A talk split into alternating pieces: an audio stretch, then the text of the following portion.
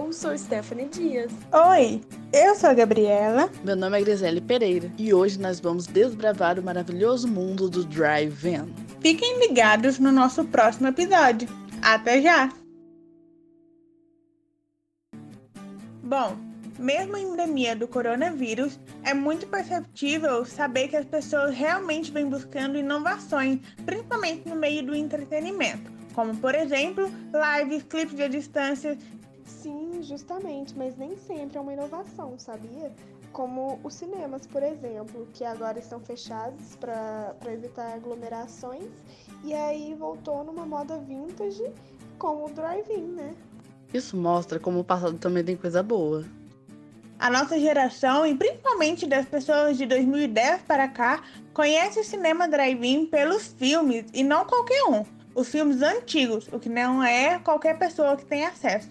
Por isso, pode ser realmente uma inovação ou uma boa alternativa para causar uma nostalgia em quem já viveu isso antes. Nessas horas, até eu me renderia o capitalismo para comprar um carro. E olha que os drive-ins ganharam novo espaço e recuperaram sua popularidade durante a pandemia, não só aqui, mas em países como os Estados Unidos, Alemanha, Coreia do Sul.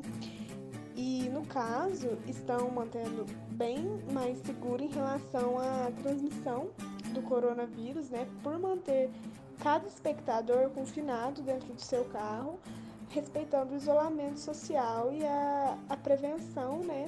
De contaminação.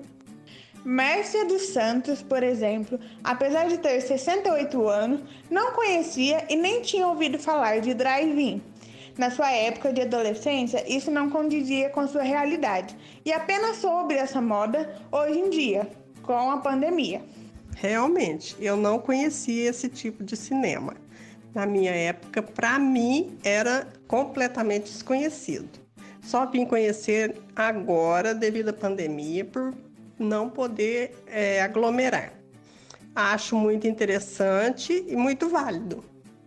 É interessante perceber, no entanto, como, apesar da geração 2010 para cá não terem contato presencialmente com o cinema drive-in, eles tiveram muito contato com a internet, por exemplo, e já tem uma visualização melhor do que é. Agora, os idosos, principalmente os que estão no interior de Minas Gerais, que é a nossa região, não tiveram um vasto conhecimento, também não tiveram um contato muito grande e consideram isso uma novidade também. Estamos ficando por aqui, pessoal. E esse foi mais um episódio de Worldcast, a sua curadoria vintage bissemanal. Até a próxima!